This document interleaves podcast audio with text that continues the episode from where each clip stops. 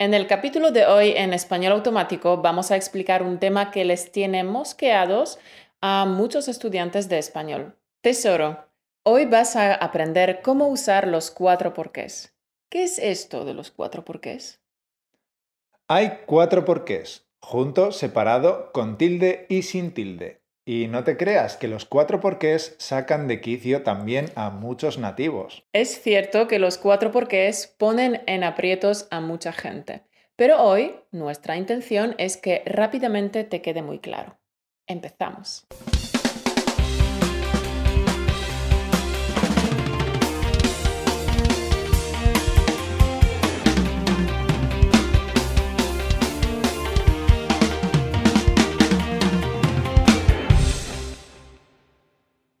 Bienvenido, bienvenida una semana más a Español Automático, el podcast que te ayuda a pasar del estado pasivo de entender español al estado activo de hablarlo con facilidad y sin esfuerzo.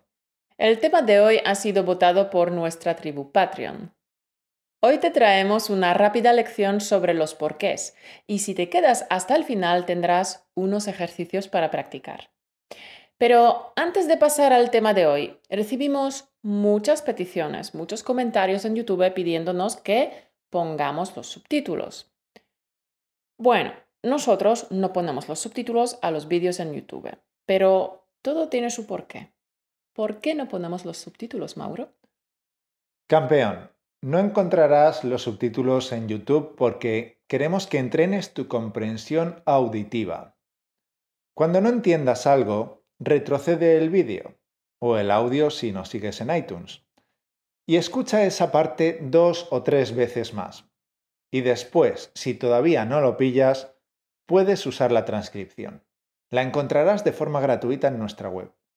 Debajo te dejamos el link. Y si estás pensando que leer y escuchar al mismo tiempo es muy beneficioso, pues sí, tienes razón. Eso te ayuda a relacionar los sonidos con su forma escrita, y lo puedes hacer con textos muy complejos, con muchas palabras nuevas. Pero el peligro de leer y escuchar a la vez es que, sin darte cuenta, entrenas la lectura y no la comprensión auditiva. Y por eso, en un podcast como este, que no debería ser muy difícil si tienes nivel intermedio, es preferible que primero escuches sin leer. Y no poner subtítulos nos perjudica en los números de YouTube y también desactivamos la monetización para que no te aparezcan anuncios y que el canal sea más eficaz para tu aprendizaje. Así que si al menos nos ayudas con un like y un comentario para compensar, te lo agradecemos un montón. Bueno, pero pongámonos manos a la obra. Cuando hacemos una pregunta usamos ¿por qué? separado y con tilde. Se usa para preguntar la causa, razón o motivo de algo. También se usa en exclamativas. Y cuando respondemos, todo lo contrario, junto y sin tilde.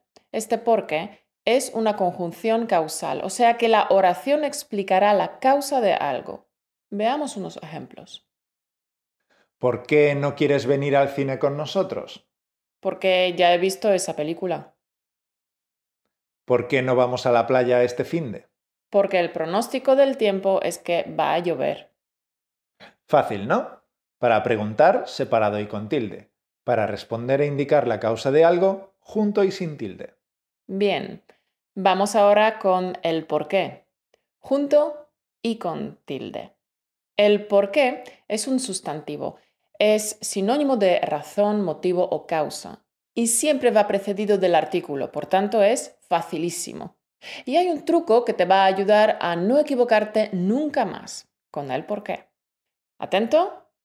El truco es que siempre se puede sustituir el por qué por la palabra motivo. Veamos unos ejemplos. No entiendo el porqué de tu enfado. No entiendo el motivo de tu enfado. Seguro que Silvia tiene un porqué bastante razonable para haber abandonado sus estudios. Seguro que Silvia tiene un motivo bastante razonable. Rubén no sabe cuál es el porqué de que su jefe le haya despedido. Rubén no sabe cuál es el motivo de que su jefe le haya despedido. Bien, también queda claro. Y nos queda una opción. ¿Por qué? Separado y sin tilde. Esta es la única complicada. Se usa mucho menos y además se puede evitar. Tiene dos casos.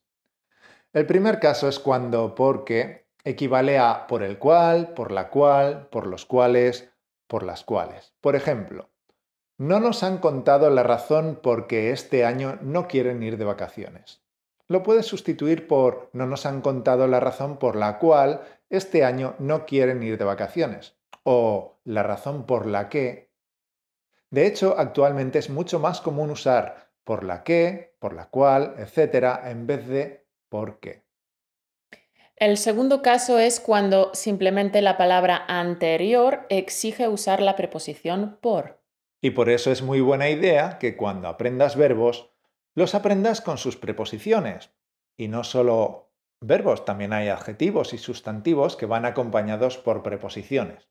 Por ejemplo, acordarse de algo, alegrarse de algo o alegrarse por alguien, confiar en alguien, dedicarse a algo, desconfiar de alguien, preguntar por algo, preocuparse por alguien. Sí, eso ayuda mucho y te ahorrará muchas dudas, por ejemplo, sobre cuándo usar por o para. Bien, sigamos. Pues cuando la preposición por está exigida por la palabra anterior, no la puedes fundir con el que.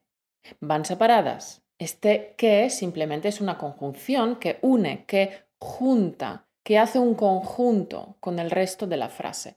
Por ejemplo, estoy loca porque llegue el verano. La expresión es estar loco por algo. Sus padres optaron porque el niño no fuera más al colegio optar por algo. La preposición por viene ligada al verbo optar y por esta razón no podemos fundir por y qué en una única palabra. Tengo preferencia porque los políticos no tengan sueldos vitalicios. Tener preferencia por algo. El por va unido a tener preferencia por y por eso se escribe separado. En resumen, ¿por qué? para preguntar. ¿Por qué? Para responder e indicar la causa de algo. El por qué es un sustantivo, sinónimo de el motivo. Y porque, separado y sin tilde, se usa en dos ocasiones. Uno, cuando equivale a por el cual, por la cual, por los cuales o por las cuales. Y dos, cuando la preposición por viene exigida por la palabra anterior y no la puedes juntar en una sola palabra con el que. Ahora unos ejercicios. Dejaremos las respuestas en nuestro Facebook para que no hagas trampa. Las puedes ver en facebook.com barra español automático podcast. Vamos allá. Ese es el motivo. Decidí no estudiar medicina. El lince ibérico se caracteriza, tiene las orejas puntiagudas. No se sabe, se fue del país. Aventuras pasarás en esos países extraños. Están preocupados, el mar está muy contaminado. Los médicos se están esforzando, su hijo se recupere. La razón no hay vida en ese planeta es que no hay agua. Todo tiene su... Muy bien, seguro que has acertado todas o casi todas. Y para nuestros Patreons hemos preparado 44 frases más para practicar. Puedes encontrar estos ejercicios en españolautomático.com barra Patreon. Y también en Patreon puedes obtener las flashcards de este capítulo. Estas flashcards tienen el vocabulario y las expresiones más interesantes del capítulo con el audio incluido para que puedas mejorar tanto tu vocabulario como tu comprensión auditiva. Cada semana puedes obtener estas flashcards en españolautomático.com barra Patreon. Ahora escuchemos este mensaje. Hola, Carol. Me llamo Mari, soy brasileña. Estudio español hace duas semanas y estoy siguiendo lo español automático hace cinco días. Yo estoy notando un gran cambio en mi español desde que estudio escuchando tus podcasts. Hasta hace cinco días no hablaba nada en español. Muchas gracias. Enhorabuena, Marimán. Espero haber entendido bien tu nombre, ya que no lo había oído antes. Te felicito por ser capaz de expresarte en tan poco tiempo. Nuestro contenido es para niveles intermedios, pero a veces algunos principiantes sois capaces de hacer verdaderas proezas. Sí, es realmente sorprendente. Enhorabuena por lo que has conseguido en tan poco tiempo, Marimán. Sigue así y estamos seguros de que si en solo dos semanas ya puedes comunicarte de forma básica, muy pronto alcanzarás la fluidez. Y si tú eres de esos que llevas varios años estudiando español pero aún no lo hablas, espero que el ejemplo de Marimán te sirva para darte cuenta de algo muy importante. Con total seguridad te puedo decir que tienes ciertas creencias respecto al aprendizaje de idiomas que están limitando totalmente tu capacidad para hablar. Sí, y lo comprendemos. Estas falsas creencias, estos mitos, se han considerado ciertos durante tanto tiempo que la mayoría de las personas ya ni se los cuestionan. Y esto frena totalmente su progreso. Y si este es tu caso, si llevas años con el español y todavía no lo hablas, sería inteligente abrirse a la posibilidad de que hay otros caminos más eficaces. Sí, es el momento de tener la mente abierta y aceptar que tal vez las cosas que te han contado sobre el aprendizaje de idiomas no son correctas. Hay mucha gente que te dirá que solo se puede aprender el idioma viviendo en ese país o que necesitas décadas para llegar a hablar como un nativo. Pero que dichas personas lleven décadas sin conseguirlo solo significa que ellos no saben cómo aprender idiomas con eficacia. Hay muchísimos ejemplos de personas que alcanzan un nivel nativo en dos o tres años. Y no son solo unos pocos privilegiados. Hay cientos o tal vez miles de personas que lo logran y tienes infinidad de ejemplos en Internet. No sigas haciendo caso a esos que no lo consiguen porque te esperará el mismo resultado que a ellos. No pierdes nada por probar otro sistema. Y si no conoces el método natural, te recomendamos suscribirte gratis a nuestra newsletter y durante los primeros días recibirás la información que necesitas sobre esta metodología. Puedes suscribirte en españolautomático.com barra newsletter. Apúntate y nos volveremos a ver la semana que viene. Hasta el lunes que viene. Un beso.